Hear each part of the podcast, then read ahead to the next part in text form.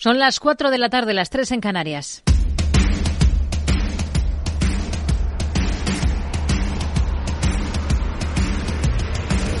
No decida lo que hará el mercado. No se salte las normas de su operativa. No se deje dominar por sus emociones. Mercado Abierto con Rocío Arbiza. Muy buenas tardes. Baja más de lo esperado el indicador que más mira la Fed para seguir la evolución de los precios. El deflactor del consumo personal, el PCE, en dato subyacente, esto es sin energía y alimentos, se ha situado en diciembre en el 2,9% interanual, desde el 3,2% de noviembre. La cifra está una décima por debajo de lo previsto y además es la primera vez que se sitúa por debajo de esa cota del 3% desde marzo del 21. El dato general se mantiene en el 2,6% interanual en el último mes del 23, el mismo dato que en noviembre y sin sorpresas frente a lo esperado. En tasas mensuales, la variable general del índice experimenta un aumento del 0,2%, mientras que la subyacente avanza lo mismo, otras dos décimas. Es el dato clave de la semana, el que mira todo el mundo para ver la marcha del anhelado proceso de desinflación en la primera potencia económica mundial y llega a muy pocos días de que se lleve a cabo la primera reunión del ejercicio de la Reserva Federal y un día después de que el Banco Central Europeo tratase de echar balones fuera con las bajadas de tipos aquí en Europa. Hoy mismo el miembro del Consejo de Gobierno de la entidad, Martin Skazaks, gobernador del Banco de Letonia, ha llamado la atención en Bloomberg sobre el error de actuar antes de lo necesario aquí en Europa.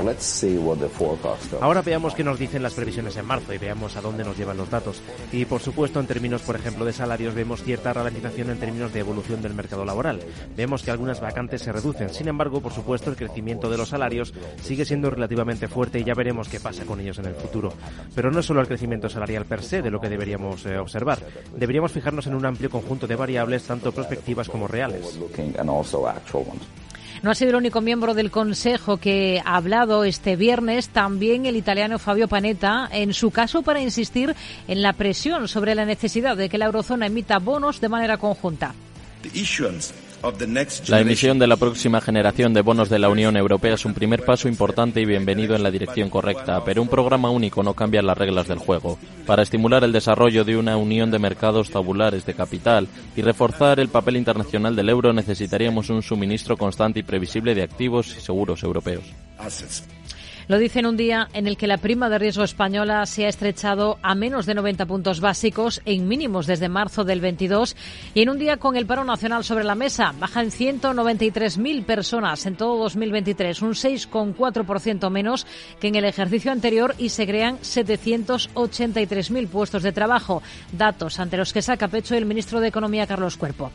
Unos datos eh, de la situación del mercado laboral en 2023 que demuestran la fortaleza, la resistencia de esta recuperación de la economía española y el dinamismo de nuestro mercado laboral, incluso en un contexto internacional que es particularmente delicado y, complicado.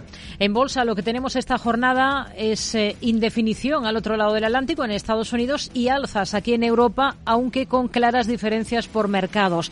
Lo mejor es para la bolsa francesa, que se beneficia del tirón del lujo. Las cifras mejores de lo previsto de Louis Vuitton lo explican y animan al resto de comparables, mientras que en Alemania también destaca, por ejemplo, Sartorius tras presentar resultados, sube más de un 9%. Nada que ver con lo que tenemos aquí en casa, con el IBEX 35 arriba un discreto 0,19% en 9.934 puntos, con Solaria presionada y con foco de nuevo en el sector financiero. Desde la Asociación Española de Banca, su presidenta Alejandra Quindelán subraya la fortaleza de las entidades nacionales como una buena noticia para el dinamismo de la economía española. Esa fortaleza del sector es una fortaleza del país, ¿no? para que el país pueda seguir creciendo, creando empleo y, el, el, sector apoyando los proyectos de las familias y de las empresas.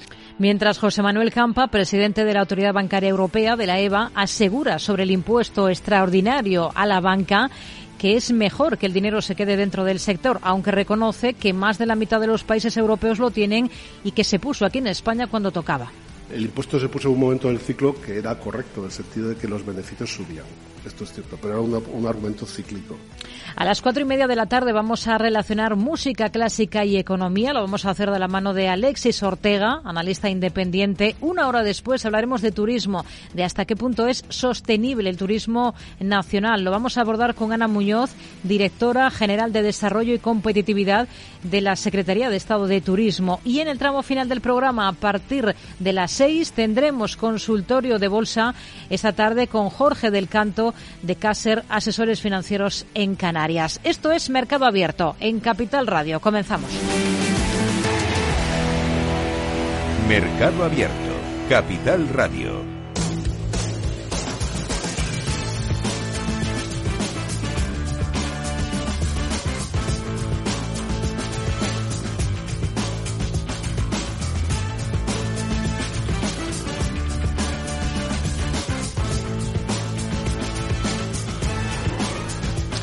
Miramos a Estados Unidos, tenemos tono dispar en los índices, completamente plano, ligeramente en positivo. El Dow Jones apenas sube un 0,05%, cede en cambio el S&P 500 un 0,13%, algo más baja el Nasdaq 100 un 0,35%, con toda la atención de los inversores puesto en ese dato que mira la Reserva Federal para comprobar cómo va la evolución de la inflación en Estados Unidos. Pero por el lado empresarial tenemos muchos resultados empresariales, como los de American Express. No cumple con las expectativas en sus resultados, pero sus previsiones gustan al mercado. Lucía Martín, muy buenas tardes. Buenas tardes. La firma ha emitido una guía para todo el año que ha superado las expectativas, aunque sus resultados del cuarto trimestre hayan sido más débiles de lo esperado. En concreto, American Express prevé ganancias para todo el ejercicio de entre 12,65 y 13,15 dólares por acción, lo que queda bastante por encima de la estimación del consenso de 12,38 dólares por título. Más de un 7% están repuntando los títulos de la compañía después de presentar estas cifras. Colgate Palmolive incrementa un 8,2% sus ingresos en el último año. Hasta superar los 19.400 millones de dólares en facturación. Además, la firma de productos de consumo especializada en productos de higiene ha logrado un beneficio neto atribuido de 2.300 millones. Esto es un 29% más que en 2022. Destaca en especial porque en ese ejercicio, en el 22, el beneficio había caído un 17% con respecto al año previo. Spirit Airlines en el punto de mira después de que JetBlue Airways se haya retirado de su intento de compra. Así lo habría dado a entender en un documento remitido a la Comisión del Mercado de Valores. JetBlue ha notificado a Spirit que algunos de esos requisitos previos para completar la fusión podrían no cumplirse en el plazo establecido. Esto podría llevar a la posibilidad de cancelar el acuerdo a partir del 28 de enero del 24, es decir, este mismo domingo. JetBlue también ha mencionado que estudia ahora otras alternativas en el marco de ese acuerdo de fusión. Salesforce, la última empresa de tecnología en recortar puestos de trabajo. En concreto, unos recortes que van a afectar a unos 700 empleados, según recoge de Wall Street Journal. Esto supone en torno al 1% de su fuerza laboral. Recordamos que Salesforce ya despedía cerca de una décima parte de su plantilla el año pasado. Tesla llama a revisión a unos 200.000 vehículos en Estados Unidos. Debido a un fallo de software que podría obstaculizar la visión de los conductores cuando dan marcha atrás. La llamada revisión afecta a determinados vehículos del Model Y,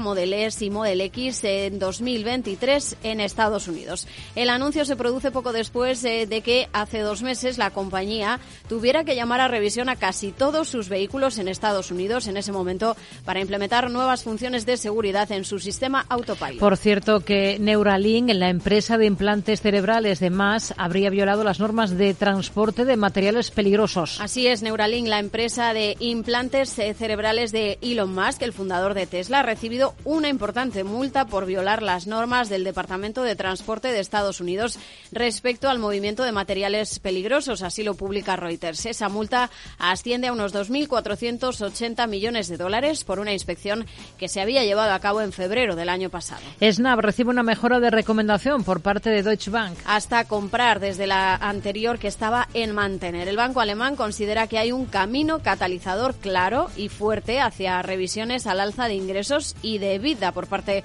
de la compañía también eleva su precio objetivo hasta los 19 dólares desde los 10 dólares previos, lo que le da un potencial del 16% con respecto al cierre de este jueves. Son algunos de los protagonistas de esta jornada en Estados Unidos. Tenemos a Spirit Airlines desplomada más de un 17% ante esas dudas sobre la fusión con eh, JetBlue es uno de los valores con los movimientos más llamativos en esta jornada en Estados Unidos. Tenemos a Intel también con una caída muy importante. Presentaba al cierre de la última sesión decepciona, hoy recorta más de un 11%. Y tenemos también entre los movimientos más destacados, en este caso por el lado positivo, Alumen Technology. Es una subida que supera el 10% a esta hora de la tarde. Momento de mirar al mercado estadounidense. Vamos a saludar a Rafael Ojeda, estratega de mercados globales de Fortas Funds. ¿Qué tal, Rafael? Muy buenas tardes. Hola, buenas tardes. Bueno, tenemos bastante indefinición en cuanto a los índices principales estadounidenses. Intenta aguantar en el lado positivo el Dow Jones, que está muy plano plano también con ligeros descensos el S&P 500, cede algo de terreno el Nasdaq 100, bastante indefinición como digo, en una jornada en la que tenemos sobre la mesa pues ese dato de gasto en consumo personal o PCE que sigue tanto la Reserva Federal para vigilar la inflación, para vigilar la evolución de los precios. ¿Qué le ha parecido el dato y qué puede suponer, porque se conoce apenas unas jornadas antes de que tengamos esa primera reunión del ejercicio de la Reserva Federal. Bueno, pues a mí el, dato lo que me viene a, demostrar es lo que hemos hablado durante tanto tiempo, ¿no? Que Estados Unidos es, es, un estado absolutamente resiliente, que tiene una capacidad tremenda de absorber datos tanto positivos como negativos por parte del consumo personal y que fundamentalmente al tener una situación prácticamente de pleno empleo hace bueno pues que las bolsas no tengan importantes soportes y, no y no puedan caer con, con, fuerza por tanto a mí lo que me da esa tranquilidad de decir que los mercados se van a comportar bien pero por otro lado lo que apuntan es a que la Reserva Federal seguirá manteniendo los tipos altos al menos hasta mayo junio Hmm. Si miramos a valores, si miramos a compañías, tenemos a Intel en el punto de mira, se están cotizando las cuentas presentadas anoche por esta compañía. ¿Con qué se queda de esos números? Porque está recortando con fuerza en bolsa. Pues con lo que, lo que me quedo es en que lo importante no es el presente, sino el futuro. Es decir, la compañía ha presentado un dato realmente positivo este, este trimestre. Eh, se esperaban 45 centavos de beneficio y ha sido el 54 y sin embargo cae con fuerza porque han anunciado unas malas perspectivas para el primer trimestre del año 2024. ¿no? Cuando esperan, eh, el mercado esperaba que se fueran aproximadamente 34 centavos por acción y ellos apuntan a que van a ser 13. Es decir, una guía tan, tan brutal del beneficio esperado para, para el primer trimestre pues no justifica pues esta guía tan importante de Intel porque lo, lo, lo, peor no es que el primer trimestre vaya a ser mucho peor, sino que nada nos indica que el segundo, tercero cuarto trimestre vayan a mejorar. Por tanto, es lo que lo que importante es eh, eh el futuro. ¿no? Hmm. Vamos a mirar al sector de las tarjetas de crédito. Anoche Visa presentaba resultados. Este viernes antes de la apertura ha hecho lo propio American Express. ¿Con qué idea se queda de cómo está este sector? Pues la idea que me quedo es que dos compañías muy similares en un sector que se dedica básicamente a lo mismo, pues sin embargo las compañías pueden tener desempeños muy diferentes, ¿no? Y mientras que Visa eh, tiene la apertura tiene una caída del, del 2,68%, eh, eh, American Express en la apertura tiene una subida de casi el 3%, ¿no? Y todo apunta probablemente a que American Express va trimestre trimestre mejorando su expectativa de, de resultados. El cuarto trimestre del año pasado fue de 2 dólares, el primero fue de 2,19, luego 2,89, luego 3,30, es decir, va teniendo una mejora de sus resultados crecientes y además con muchísimo recorrido, mientras que en el caso de Visa, pues es como más altibajo, es decir, nos da una mayor visibilidad en la mejora trimestre a trimestre de American Express, eso quizás es lo que el mercado esté apuntando y por eso está subiendo más. Tenemos en el punto de mira a Colgate Palmolive, eso es otro de los valores que a los que miramos porque ha presentado resultados antes del inicio de esta sesión en Estados Unidos. ¿Qué visión tiene para la compañía tras estos datos? Pues la verdad es que soy relativamente optimista. La compañía cotizaba en la apertura en 81,22, subía prácticamente un 1% a la apertura. Tiene un objetivo que realmente ha cumplido, que es prácticamente de 85 dólares para acción, aunque yo entiendo que la compañía puede romper los 90 y, realmente lo puede hacer bien. Lo que tiene la empresa es una, una regularidad bastante importante en cuanto a sus resultados. Sin grandes aspavientos, es una compañía que se mueve entre los 77 y los 85 centavos de beneficio por acción y un yield de los 36. Y yo creo que eso es lo que muchas veces los, los inversores buscan. Una compañía muy predecible que gana dinero con regularidad y que no nos va a dar grandes sorpresas. Hmm. Hay más títulos a los que miramos esta jornada. Por ejemplo, uno de ellos es Salesforce. Lo hemos contado, va a despedir a unos 700 empleados. Sigue, por tanto, esa ronda de despidos en el sector tecnológico de Estados Unidos. ¿El valor le gusta, le convence? Pues a mí el valor me convence. Otra cosa es eh, las artimañas que uno se busca para, para que el valor convenza. ¿no? La compañía cotiza en 279 dólares, ha tenido un desempeño brutal en los últimos tiempos. En el último año ha subido de, de 159 dólares, una subida muy, muy, muy importante. Y la compañía tiene una beta realmente buena, 1,28. Lo que sucede es que tiene un PER muy alto, un PER 106. Por tanto, la empresa lo que necesita es ganar más dinero para bajar ese PER y que se justifique un poco el resultado. Y quizás por ahí viene el tema de los despidos, ¿no? para intentar ajustar costes y de esa manera ser más rentable y, que tenga una visibilidad más alta, porque no tiene mucho sentido una compañía que trimestre tras trimestre va batiendo las expectativas y mejorando resultados con un beneficio de dos dólares por acción haya cometido una reestructuración tan importante en su plantilla. Hmm. Hay otro valor al que miramos que es Levi Strauss. Va a recortar empleos también en un intento de reducir los costes. Su negocio se está estancando, sus beneficios se mueven a la baja. ¿Estaría al margen de una compañía como esta? Yo sí estaría al margen pero tú básicamente lo has dicho todo, es decir, está en un sector muy maduro, en el que ya hay una identificación de marca muy importante. Levi Strauss hace 20 o 30 años eran la marca más puntera en, pantalones vaqueros, pero sin embargo ahora mismo todas las empresas de moda pues tienen pantalones vaqueros que se consideran de moda. Resulta complicado diferenciarse y por tanto pues tienes que buscarte artimañas y, estrategias para, para ser rentable. Y una de ellas pues obviamente como el caso de Salesforce es despedir gente para, para, para mejorar tus márgenes en un sector en el que como hemos hablado antes, ¿no? muy competitivo y, y resulta complejo obtener rentabilidad por otros medios. Rafael Ojeda, estratega de mercados globales de Fortas Funds. Gracias. Muy buenas tardes. Adiós, buenas tardes. Tenemos a Levi Strauss ahora mismo con una subida en bolsa después de este anuncio de plan de reestructuración con despidos una subida en bolsa del 2,5%. Hay otros movimientos llamativos, por ejemplo, destaca esa caída que vemos en Intel, ese desplome del 11% del valor después de esas sombrías perspectivas de ingresos que ha dado la compañía para el primer trimestre de este ejercicio, mientras el fabricante de chips juega a ponerse al día en la carrera de la inteligencia artificial al tiempo que hace frente a la débil demanda en el mercado de PCs. Es uno de los movimientos más destacados en el lado negativo esta jornada jornada en Estados Unidos. También tenemos caídas para Descom de más del 4%, mientras que en el lado positivo, además de American Express, que sube un 7% después de presentar resultados, tenemos a Capital One Financial, que está con subidas de más del 4%, mientras que Resmith también sube con fuerza casi 4 puntos porcentuales. Son algunos de los títulos destacados en Estados Unidos. Enseguida ponemos el foco en la bolsa española.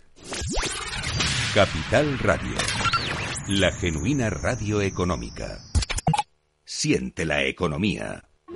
Fascinante, mágico, sorprendente, emocionante. ¿Te apetece descubrir Macao?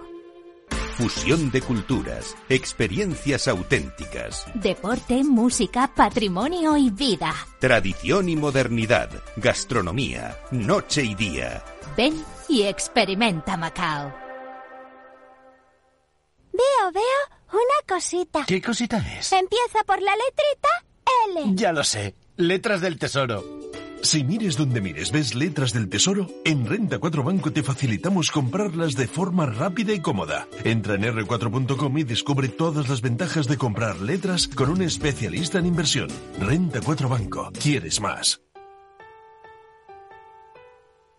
Mercado Abierto, Capital Radio. El broker CMC Markets patrocina los valores y noticias protagonistas de la Bolsa Española.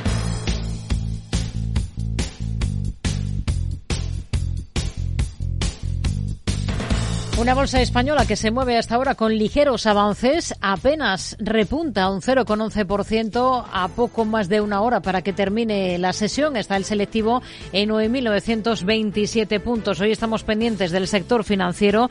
El presidente de la Autoridad Bancaria Europea defiende que el impuesto a la banca se puso en un momento del ciclo económico correcto. Alejandra Gómez, muy buenas tardes. Muy buenas tardes. Son palabras de José Manuel Campa en el acto Nueva Economía Forum en Madrid, que ha hecho un capié en que el momento del gravamen a los bancos por parte del Gobierno ha sido el adecuado. El impuesto se puso en un momento del ciclo que era correcto, en el sentido de que los beneficios subían. Esto es cierto, pero era un argumento cíclico. Y el segundo punto, yo creo que más importante también, que es una reflexión que, que nosotros lo vemos desde Europa bastante, bastante claramente, no es una situación única española, es una situación que se produce en más de la mitad de los países de la Unión Europea. Además, Campa ha señalado que desde el punto de vista de la prudencia siempre es mejor que el dinero se quede dentro del sector y ha puesto el foco en quién debe gestionar el tipo de interés en la economía.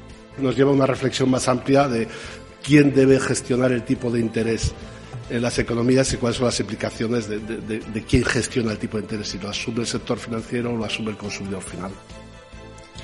Por su parte, la presidenta de la AEB ha resaltado la fortaleza de la banca española. Lo ha hecho en el mismo foro que Campa, en la que Alejandra Quindelán ha hecho hincapié en la fortaleza de las entidades nacionales y del sector sobre la base de la rentabilidad como primera línea de defensa, que a su vez considera que representa una fortaleza del país y es una buena noticia para el dinamismo de la economía española. Y yo creo que esa fortaleza que está mostrando el sector ahora y que es fruto pues, de una década de mucha reestructuración, de consolidación, de muchos cambios y también de enfocarse en lo importante, en, en, tener sólidos niveles de capital, de liquidez, una sólida gobernanza.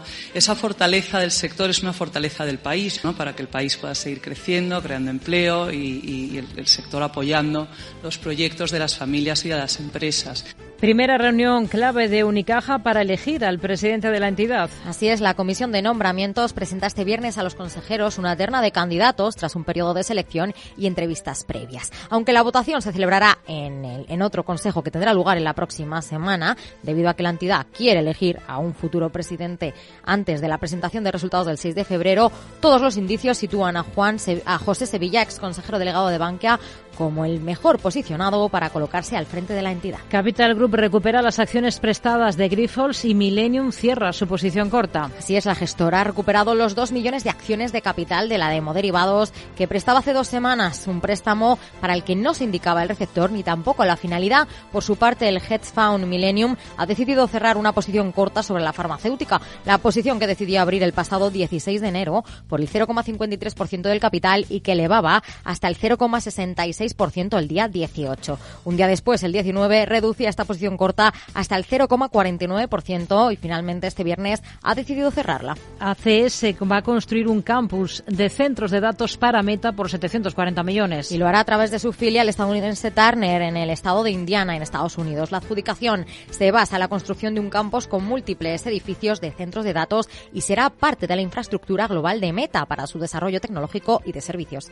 Tenemos en el punto de mira a Solaria porque hasta cuatro entidades han elevado sus posiciones contra la compañía. Esta semana, posiciones cortas, mientras en el sector de las eh, aerolíneas estamos pendientes, por ejemplo, de AENA, la Asociación de Líneas Aéreas alerta de la implicación que puede tener la ampliación de barajas en las tasas de la compañía. Lo ha destacado Javier Gandara, que ha alertado de la implicación que pueden tener esas tarifas de AENA en la inversión esa de 2.400 millones de euros en la ampliación de los aeropuertos Madrid-Barajas y que ha anunciado este viernes el presidente del gobierno Pedro Sánchez en Fitur.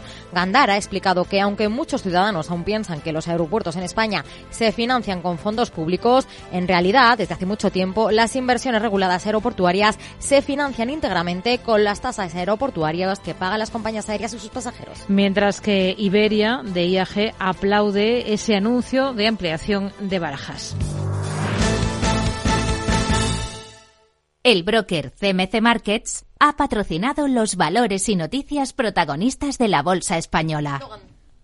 Son los valores protagonistas de esta jornada en la Bolsa Española. Vamos a acercarnos a ellos de la mano de Gonzalo Lardíez, gestor del Sigma IH Equity Europe y del Sigma IH Equity Spain Dan Bank. ¿Qué tal? Muy buenas tardes, Gonzalo. Eh, Gonzalo, no sé si me escucha. Sí, ¿se me escucha? Ahora sí, ahora sí que le escuchamos. Eh, muy buenas tardes. Bueno, tenemos una jornada interesante hoy, muy plano. Está el IBEX 35 completamente en plano a esta hora de la tarde. En Europa, de momento, tenemos tono positivo. Al otro lado del Atlántico, en Estados Unidos, también hay muchas dudas, bastante en definición, en el comportamiento que vemos en los principales índices. Un día, eso sí, marcado por ese dato de gasto en consumo personal de Estados Unidos, por ese PCE estadounidense, ¿no? Pues la verdad es que el dato había bastante atención en los últimos días, pero con el dato que hemos tenido de, de PIB esta semana, pues queda un poco en segundo plano. Lo que pudiese salir un poco mejor o peor eh, en cuanto a esas expectativas de bajadas de tipos, que en algunos casos se barajaban para este primer trimestre, pues con esa fortaleza de la economía y fortaleza del empleo, la inflación casi queda en un, en un segundo en un segundo plano. Eh, la economía continúa fuerte, los tipos de interés siguen altos, de momento todo aguanta, con lo cual, pues igual que señaló el, el BCE ayer, ah, pues habrá que esperar a otros datos en próximas publicaciones pero de momento parece que todo está bastante estable. Hmm. Se sabe por comunicaciones a la CNMV que el accionista de Grifols, eh, Capital Group, ha recuperado dos millones de acciones de la empresa que prestó a los inversores bajistas en esa segunda semana de enero en pleno ataque de Gotham a Grifols. Alivio, ¿no? Para, para la compañía, al menos. Desde el punto de vista de la cotización, desde luego, eh, todas esas presiones que había en, cuanto a la cotización, pues parece que se han neutralizado. Eh, falta por ver, pues esas dudas o esa pérdida de confianza de los inversores, pues al final al cabo también desaparecen. Eh, la confianza es algo que es muy difícil de recuperar y que se pierde fácilmente y ahora tiene que ser la compañía, pues un poco la que demuestre con hechos que esa confianza es merecedora todo lo que ha salido de Shanghai RAS esta semana, en reafirmándose la, venta, pues va en la misma dirección y recuperar la confianza, pues es cuestión de tiempo y que, las noticias pues vayan apoyando pues esta tendencia. Hmm. ACS sigue consiguiendo contratos en Estados Unidos a través de su filial Turner. Ahora es la construcción de un campus de centros de datos para Meta. Esto va a suponer una inversión de 740 millones de euros. ¿Es una compañía que tendrían en cartera ustedes ahora mismo? ACS, ¿qué potencial le ven? Bueno, ACS es una compañía al fin y al cabo diversificada que viene de esas grandes constructoras españolas, pero que toda esa parte de construcción, que sigue siendo su ADN y su, y su origen de negocio, pues eh, va quedando un poco no en segundo plano, pero sí con un menor peso específico, pues en, en, detrimento de las infraestructuras, que es un poco lo que viene pretendiendo ACS desde hace tiempo. Ha habido algunas operaciones ahí en el pasado que que, que daban un salto estratégico importante para la compañía desde el punto de vista cualitativo y cuantitativo. Al final no se pudo realizar el tema de Atlantia, pero es un poco donde está dirigida la compañía. Mientras tanto, pues sigue con sus negocios de, construcción, pero se ha convertido en un referente mundial de, de, infraestructuras, como es el caso de, por ejemplo, de Ferrovial o el caso de SACIR, y a pesar de que el negocio de construcción pues sigue siendo una fuerte importante de, ingresos, lo vemos más como un gigante de infraestructuras con exposición global. Hmm. La semana que viene presentan resultados BBVA y el Santander. La temporada ya ha arrancado de la mano de Bank Inter en la última sesión. ¿Son optimistas con las cuentas de estos dos grandes del sector en España? El gran problema estará en cómo tomen los, eh, los inversores eh, pues eh, lo que se puede esperar de los bancos de cara a próximos meses. Estamos hablando hace un momento de esas apuestas en cuanto a bajada de tipos. Realmente en cuanto a negocio de los bancos no ha cambiado nada sustancialmente, únicamente que el riesgo, pues con la subida de tipos de interés, se ha remunerado de forma muy importante con lo que los bancos han pasado en la última década. Eh, con lo cual, un escenario de bajada de tipos eh, que se retrase, pues eh, realmente es algo positivo para los bancos.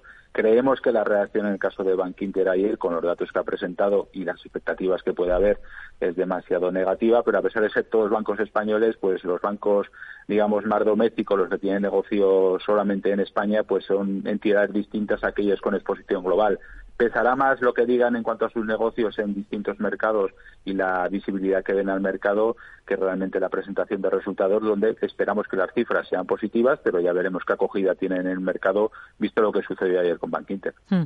Seguimos viendo una clara presión vendedora en Solaria. Está recortando más de un 7% ahora. ¿Les parece excesivo el castigo que viene acumulando el valor? Eh, con las noticias que tenemos sobre la mesa, parece excesivo. Eh, quizás hay una parte de los inversores que, que descuentan algún escenario o algún tipo de perfil de la compañía algo más negativo, pero desde luego con las noticias que tenemos eh, públicas eh, no lo son.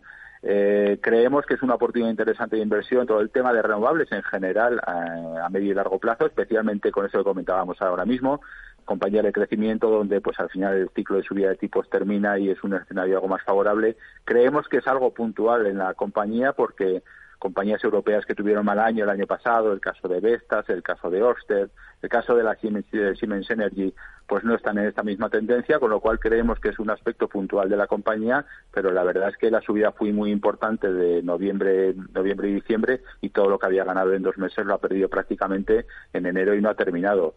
Eh, no sabemos qué es lo que descuentan estos eh, accionistas o estos inversores que están con posiciones bajistas, hmm. pero desde luego con los datos que tenemos en la mano creemos que es excesivo. Ya veremos qué sucede si hay información adicional en próximas sesiones. La Comisión Nacional del Mercado de Valores va a levantar la suspensión cautelar que pesaba, pesaba sobre Centis desde el 12 de diciembre de 2022. Lo va a hacer a petición de la propia compañía que señalaba que ya no existen dudas sobre la capacidad del grupo para continuar sus operaciones. ¿Qué suele ocurrir en estos casos cuando se regresa a cotización después de tanto tiempo suspendida? Bueno, a corto plazo, pues habrá un gran número de inversores eh, minoritarios que han estado con sus acciones sin poder negociar durante mucho tiempo y, quizás ven con alivio esa apertura de la cotización y quizás quitarse ese lastre de estar un, año, año y pico, pues con las acciones eh, sin, sin poder en salir del mercado y eso a lo mejor puede haber algo de presión vendedora en, las primeras sesiones. Más allá de eso, habrá que valorar pues si la compañía pues ha hecho una quita importante, ha redireccionado sus, sus negocios y si ese plan que tiene la compañía es realmente fiable a medio y largo plazo. Con lo cual, a corto plazo puede haber algo de presión si la compañía realmente ha sido capaz de dar un giro a su posición estratégica desde el punto de vista financiero y de negocios, pues quizás el futuro es algo más prometedor de lo que era en la compañía hace no demasiado tiempo. Hmm. Fue suspendida en diciembre del 22 eh, de forma cautelar después de que trascendiera que se estaba negociando una quita de deuda y la creación de una sociedad eh, viable. Gonzalo Lardíez de Anban, gracias por sus explicaciones con nosotros aquí en Mercado Abierto en Capital Radio. Muy buenas tardes. Gracias, un saludo, buenas tardes.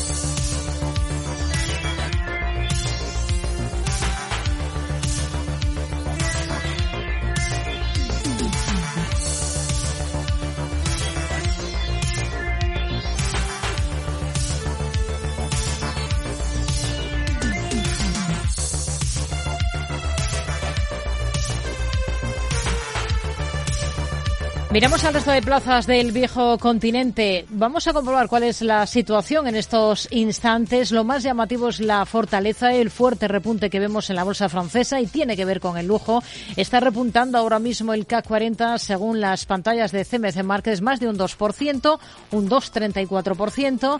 Avances para la bolsa de Londres, para el FT100 del 1,38%. Más discretos los repuntes que encontramos en la bolsa alemana el selectivo DAX está con una subida de apenas el 0,13% y tenemos al selectivo europeo, el Eurostox 50, con un repunte del 1,06%. Vamos a ver qué valores son los que destacan a esta hora, Alejandra Gómez. En el viejo continente este viernes destacan las compañías francesas. El lujo se posiciona en el centro de todas las miradas con Louis Vuitton. Sus acciones se van al alza esta jornada después de que la compañía presentara ayer unos resultados récord. En 2023 ha ganado 15.174 millones de euros, un 7,7% más que el año anterior. Unas buenas cifras que han contagiado al sector del lujo en general. Ya en materia de bebidas espirituosas, miramos al fabricante Rémy Cointreau, que también se eleva en la bolsa gala tras anunciar perspectivas convincentes para su mercado y confirmar sus objetivos de largo plazo, con un descenso del 20% en sus ventas hasta marzo, que se enmarca dentro de esa horquilla prevista por la compañía. Su subida bursátil impulsa además a otras competidoras como Pernod Ricard, Diageo, David Campari Milano. Y miramos a Casino, tras ceder el 34% que conservaba en la cadena latinoamericana Éxito a la compañía salvadoreña Calleja, que ha comprado un total del 86,84% de su capital y que le otorga el control. El valor que también sube es el grupo publicitario JC de COS, que tras informar el jueves de una facturación de 3.500 millones de euros en 2023, un 7,6% más que en 2022 y unos ingresos ajustados de 1.130 millones de euros. En el foco también ponemos a otra grande, Airbus, que anunció un acuerdo con el conglomerado indio Grupo Tata para establecer una línea de montaje final de helicópteros del país asiático, un anuncio que se enmarca en la visita del presidente de Francia, Emmanuel Macron, a la, a la región.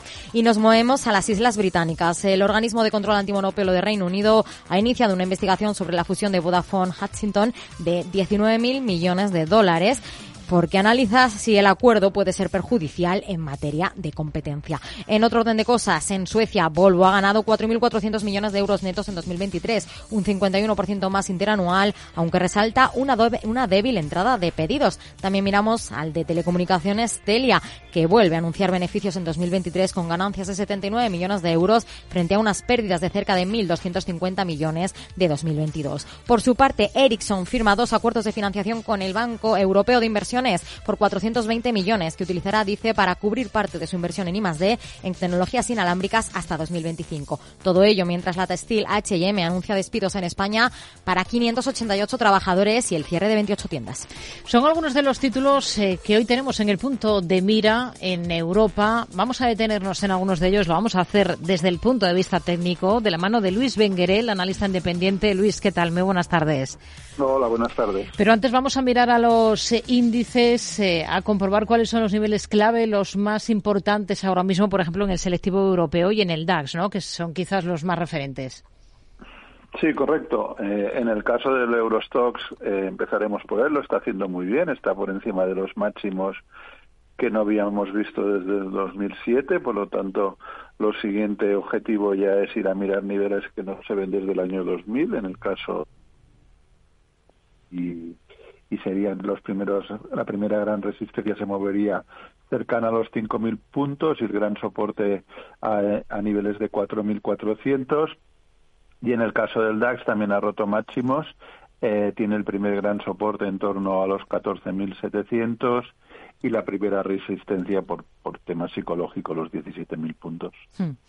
Si miramos a, a, valores, hoy tenemos sin duda que comenzar echando un vistazo al lujo. Se están cotizando esas cuentas que al cierre de la última sesión presentaba el Louis Vuitton, la francesa de lujo. Está subiendo con fuerza. ¿Le convence esta reacción por técnico? Sí, sí, la verdad es que lo está haciendo muy bien. Eh, sus máximos históricos están cerca a 900. Hizo una corrección importante hasta niveles de 650 puntos. Desde ahí volvió a reconstruir eh, la senda alcista y hoy ha salido disparado, rompiendo la resistencia importante que tiene ya en los 750 euros y el siguiente objetivo a buscar se en niveles de 800-810 euros. Más de un 13% el Vuitton hoy arriba. Esto anima también a otras firmas del sector. Kering está con repuntes de más del 7, Hermes con alzas superiores a los 5 puntos porcentuales. Niveles clave en estas dos. Pues como bien comentas, están subiendo con mucha fuerza. Eh, las dos estaban haciendo un pequeño canal bajista las últimas semanas eh, y se han dado la vuelta de forma importante. Hoy podría ser aquel típico día de cierre de cortos que se ven obligados a entrar a cualquier precio. En el caso de, de Kering, la primera gran resistencia se mueve en torno a los 390 euros, la siguiente en 420, el soporte en 360 y en el caso de Hermes también muy parecido eh, en cuanto al giro que hemos visto y, y, a la apertura con hueco.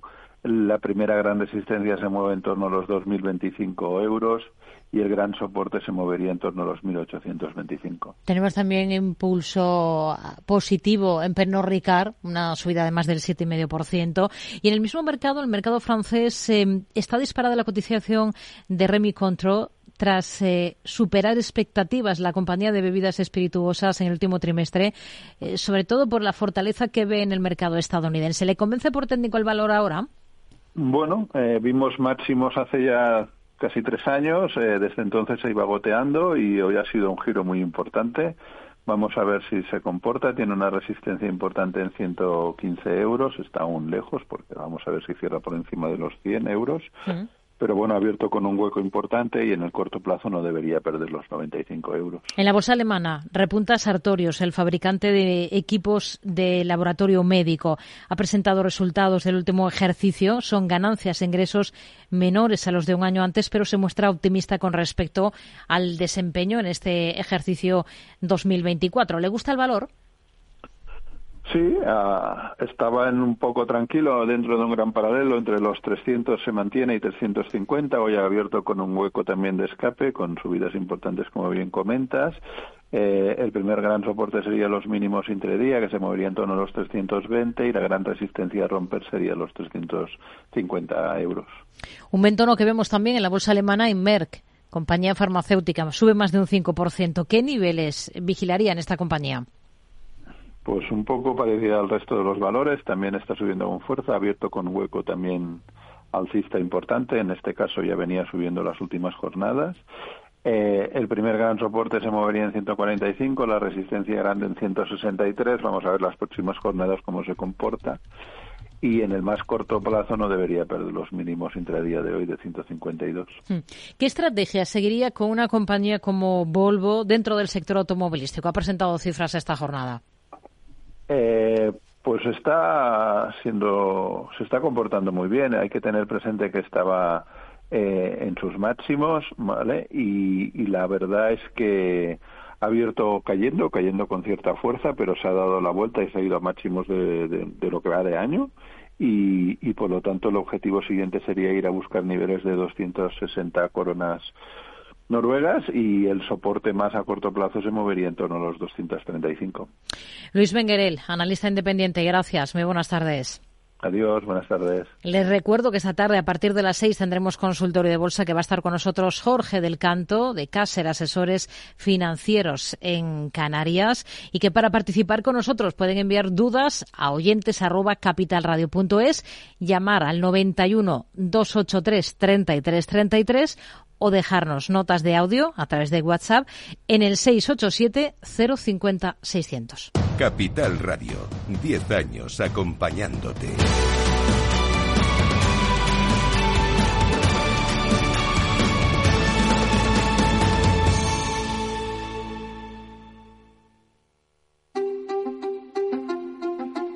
Hay infinitos motivos para venir a Andalucía, pero hay uno que siempre hace volver.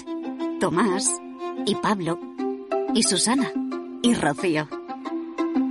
Porque ellos, ellas, todos y todas las profesionales que cada día dan lo mejor con una sonrisa, son la luz de Andalucía. Vienen por Andalucía. Por ti, vuelven. Consejería de Turismo, Cultura y Deporte. Junta de Andalucía. Mercado Abierto con Rocío Arbiza. Lo veo como algo bueno, reflejo de un gasto fuerte y saludable y de mejoras en la productividad y muy probablemente sin crear un desafío inflacionista. Janet Yellen, secretaria del Tesoro de Estados Unidos, en referencia al dato de PIB del cuarto trimestre.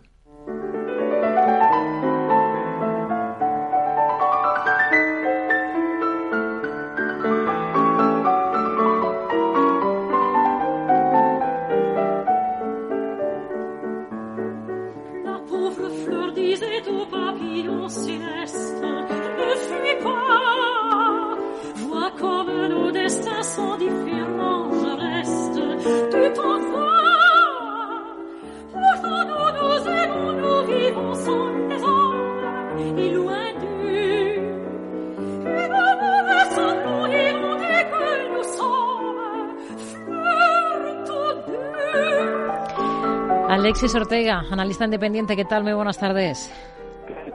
Buenas tardes. La mariposa y la flor.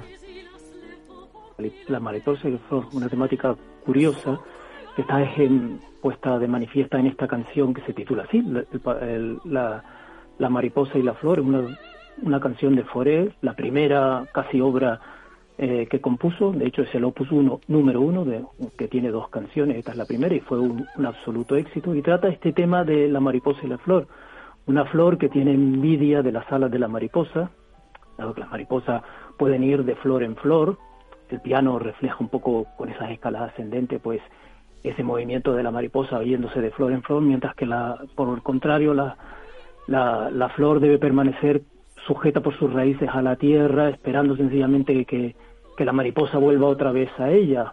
O bien hay un deseo detrás de la flor que consiste en, oye, quédate conmigo o dame alas para volar. Yo creo que esta sensación entre la flor y la mariposa, pues eh, es lo que casi hemos visto esta semana con una economía europea que, que, se, que se estanca y se queda atada a sus raíces con datos relativamente malos y una lagar que, que, que de alguna manera se le está pidiendo que baje los tipos de interés y por el otro lado tenemos pues a una economía americana que, representa casi un poco la mariposa, esa que va de flor en flor y, y prácticamente los datos le están saliendo súper brillantes y bueno, si baja tipo de interés es casi como una cuestión magnánima que hace para todos, puesto que incluso hasta la inflación se le está controlando. Es decir, tenemos esos dos mundos y una lagar flor que pretende ser una un Powell mariposa. Hmm. Eh, no sé si mm, le ha sorprendido es todo lo que se esperaba, ¿no? Esa, ese mensaje, ese tono utilizado por Lagarde en la última jornada. Un Banco Central Europeo que trata de enfriar como puede expectativas de bajadas de tipos y no dar una referencia temporal, aunque tengamos ahí en el horizonte el verano. Pero el verano puede durar hasta bien entrado septiembre. Claro, no, verano es una, una palabra elegida con una cierta intencionalidad. El verano no significa nada. Verano puede significar tanto como septiembre, que es casi el posverano, como puede significar prácticamente abril o, incluso hasta marzo, si uno lo quiere alargar el preverano. Quiero decir, es algo relativamente indeterminado. Yo creo que el Banco Central Europeo, con estos aprietos que tiene, en donde prácticamente todo el mundo ya sabe que no se van a subir los tipos de interés, que los tipos de interés van a tener que bajar, todo el mundo está pensando en qué fecha tiene que poner a esa bajada de tipos de interés y unos datos económicos que presionan muchísimo al Banco Central Europeo. Lo único que pasa es que, claro, el Banco Central Europeo, de alguna manera, después de la metedura de pata del año 2021, están en lo que deberían haber estado siempre, estar preocupados por la inflación y lanzar un mensaje de que va a ser su tema fundamental, en, algunos países la inflación está repuntando por un problema de base, tampoco está resuelto el problema de la inflación en general, y por lo tanto digamos que eh, esa situación de una palabra tan indeterminada le viene muy bien a Lagarde, que incluso metió un poco la pata cuando en Bloomberg dio una fecha tan cercana como, como marzo prácticamente y le han estado criticando muchísimo ese tema. Hmm. Bueno, entre tanto tenemos en la bolsa americana a los índices en máximos y aquí eh, estamos más parados en la eurozona, ¿no? Un poco em, ejemplo de eso que nos contaba, ¿no? E, esa necesidad que sí que tenemos aquí en Europa de bajar antes los tipos de interés por la macro que tenemos, eh, mientras que en Estados Unidos casi que se le han ido componiendo y arreglando casi solas las cosas. Sí, ese es el gran tema. La verdad es que el dato de PIB de esta semana ha sido un dato sorprendente, puesto que prácticamente, y lo vienen siendo casi todos los datos, vienen sorprendiendo casi al alza.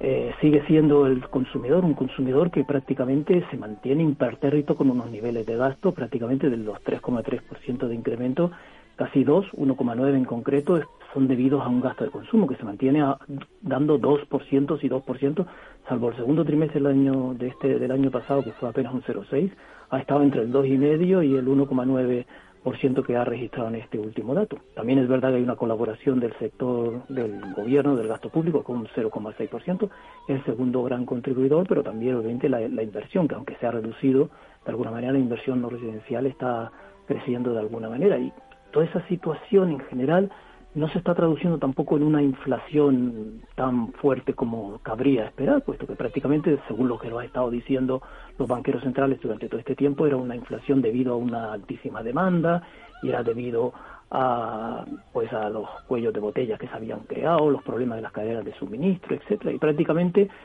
hemos resuelto casi el problema de la inflación casi sin que el empleo caiga mucho, sin que la demanda caiga mucho, con lo cual a mí solo me ocurren dos, dos soluciones a esta especie de disquisición absurda, que consiste en que o bien no estaba relacionado la inflación con todos esos problemas, o bien realmente el problema no está resuelto, sino sencillamente mal medido. Hmm. Hoy hemos tenido ese dato de PCE estadounidense que es el que más vigila la Fed, ¿no? Para ver un poco cómo va la evolución de los precios. ¿Qué le ha parecido? Sí, en general eh, viene a ser bastante, bastante parecido a, a lo que el mercado se estaba planteando, tanto en tasas mensuales como en tasas interanuales. Incluso lo subyacente en tasa interanual cae al 2,9% desde el 3,2%. Y algo relativamente positivo es que el sector servicios ya vuelve a estar otra vez por debajo de crecimiento del 4%. En general, si seguimos midiendo un poco el objetivo de inflación a través de la tasa interanual como objetivo de control de la, de la inflación, pues entonces eh, todo apunta a que podamos tener en abril, prácticamente mayo, eh, pues una tasa de inflación del PCE subyacente, a lo mejor incluso relativamente cercano al 2%, que le dé la oportunidad a la Reserva Federal a cumplir las quinielas que ahora mismo se están planteando sobre la mesa, que es que ya baje los tipos de interés, puesto que todos estos datos han trasladado el centro o el centro de gravedad de la bajada de tipo de interés que estaba en marzo hasta hace apenas una semana o dos semanas, lo ha trasladado prácticamente a mayo y da la impresión de que se está preparando un poco las circunstancias para una situación como esa. ¿Por qué os causan repugnancia algunos insectos limpios y brillantes que se mueven graciosamente entre las hierbas? ¿Y por qué a vosotros, los hombres, llenos de pecados y vicios incurables, os inspiran asco los buenos gusanos? ¿Qué motivo tenéis para despreciar lo ínfimo de la naturaleza? Dile al hombre que sea humilde. Todo es igual en la naturaleza. Prólogo a El maleficio de la mariposa de Federico García Lorca.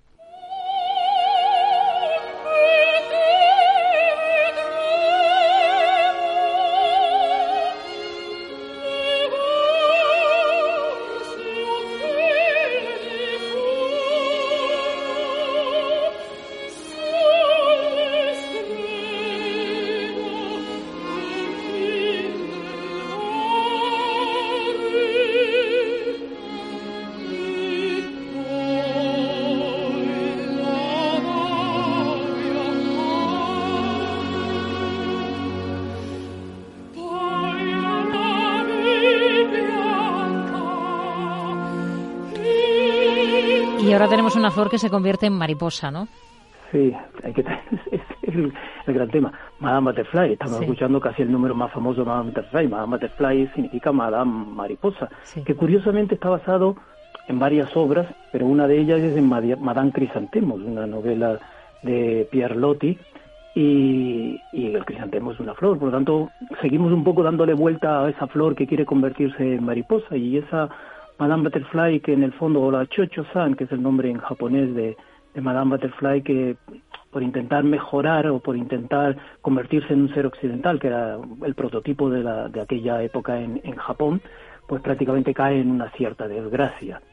Eh, también lo he relacionado con este maleficio de la mariposa en esta obra curiosa también de, García Lorca, su primera obra, al igual que, con la de Foré, en donde un gusano pretende con tener una, se enamora de una mariposa sin darse cuenta de que las mariposas mueren muy pronto y ellos acaban muriendo conjuntamente con las mariposas.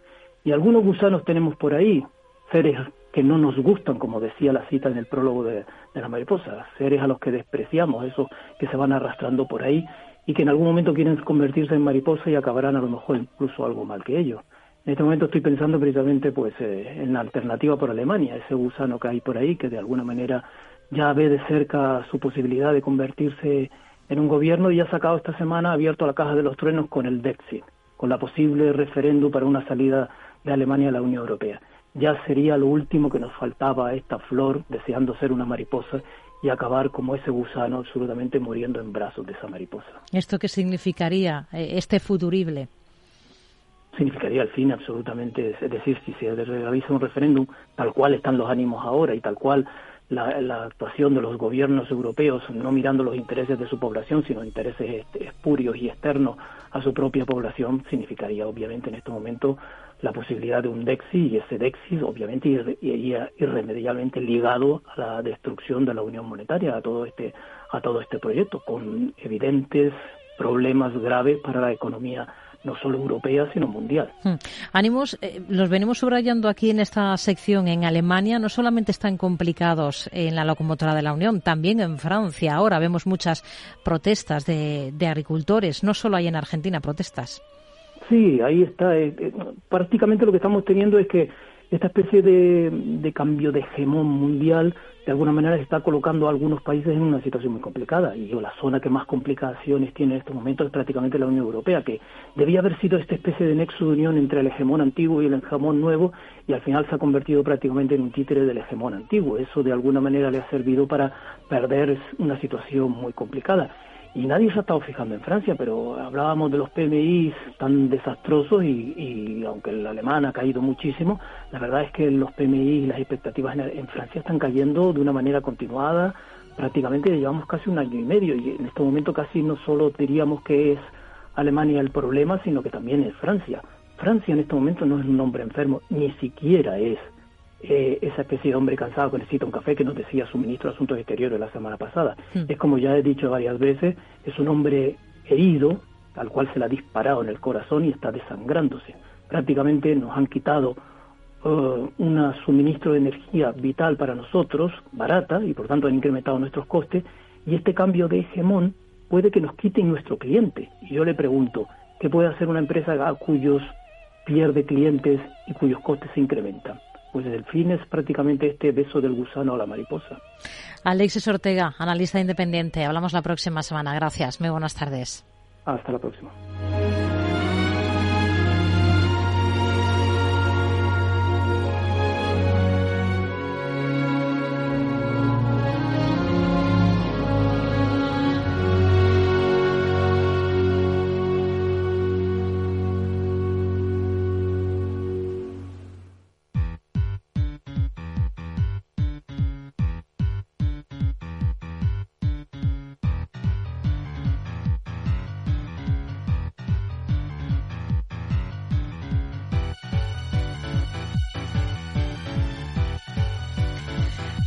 Acabamos de relacionar música clásica con economía. Ahora vamos a abrir nuestra ventana semanal al mundo de la tecnología para ver qué es lo que ha ocurrido en este ámbito en estos últimos días, que ha sido lo más interesante. Hoy de nuevo tenemos que comenzar hablando, Alejandra Gómez, de inteligencia artificial. Así es, Rocío. Esta semana la inteligencia artificial generativa comparte protagonismo con Estados Unidos y, como no, en materia de regulación. ¿Por qué? Resulta que la Comisión Federal de Comercio de la Potencia Económica ha dicho que obligará a empresas como OpenAI Alphabet o Amazon, entre otras compañías, a dar explicaciones sobre la información sobre inversiones y asociaciones recientes que involucren a empresas de inteligencia artificial generativa y proveedores de servicios en la nube. Todo ello para ayudar, dicen, a la Agencia Antimonopolio y Protección al Consumidor a comprender cómo estos acuerdos han afectado a la competencia. Y es que, como ya sabemos, la inteligencia artificial generativa llama la atención de los legisladores de todo el mundo, que están muy preocupados por si esta herramienta puede amenazar al trío más intocable de cualquier Estado Estado, la seguridad nacional, las operaciones de influencia o el fraude cibernético. Llama la atención en estos últimos días un nuevo reto sobre el uso del móvil donde una empresa atentos, oferta varios premios de 10.000 dólares a las personas que sean capaces de pasar un mes sin usar su smartphone. Se trata de un concurso cuanto menos llamativo, enmarcado en una sociedad en la que de media los usuarios pasamos alrededor de cinco horas y media en nuestros teléfonos inteligentes. Y es que los usamos para todo, Rocío, redes sociales, localizadores, mensajes de texto, llamadas. Nuestro día a día se compone del uso de estos aparatos. Pues bien, ahora una empresa de yogures estadounidense llamada CG Dairy quiere premiar a personas que se desintoxiquen de sus pantallas y lo hace a golpe de talonario con varios premios de 10.000 dólares. El requisito, ser capaces de estar un mes sin usar el teléfono móvil y argumentar de manera convincente en un escrito que tienen que presentarse a tal hazaña porque necesitan esta desintoxicación digital en sus vidas.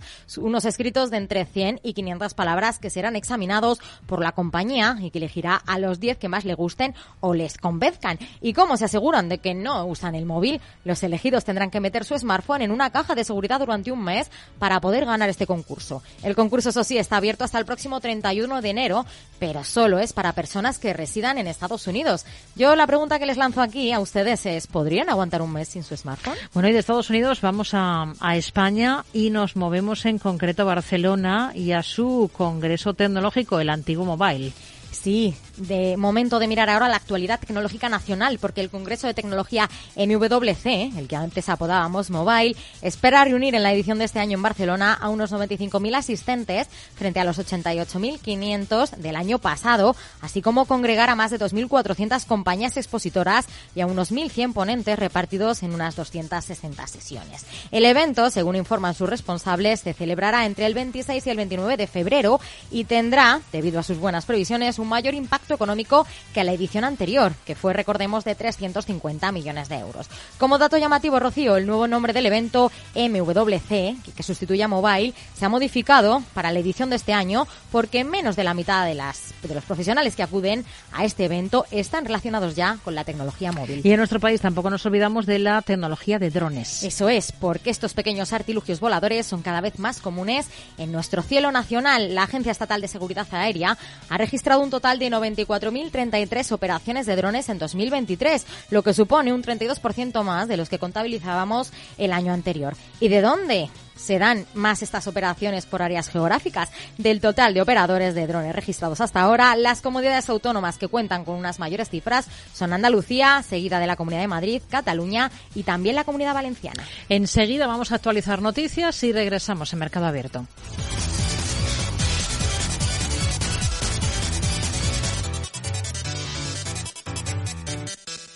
Mercado Abierto con Rocío Arbiza. Mario, que eso de que no te da tiempo a pillar el tren.